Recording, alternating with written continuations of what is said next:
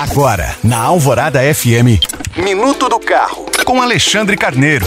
Oferecimento Autoville Hyundai. Só na Autoville você encontra Creta, o SUV mais desejado, com bônus de até 15 mil reais, mais taxa 0%. Consulte condições. Na semana passada, quando foi preciso quitar a primeira parcela do IPVA, alguns motoristas ficaram em dúvida sobre o seguro obrigatório, que era conhecido como DPVAT. Afinal, ainda será preciso arcar com essa contribuição em 2024? A resposta é não. Neste ano, novamente, não haverá tal cobrança.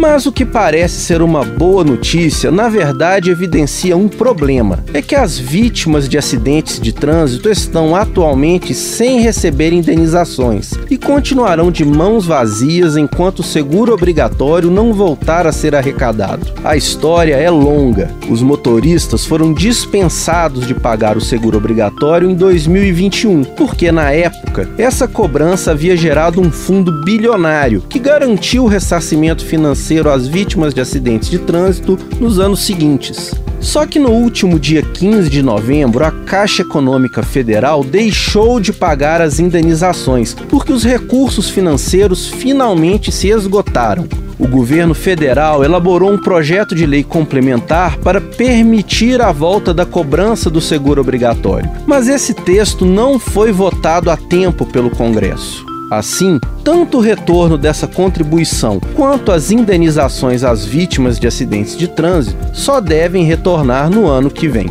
Lembrando que você pode baixar esse e outros podcasts pelo site alvoradafm.com.br. Eu sou Alexandre Carneiro para a Rádio Alvorada.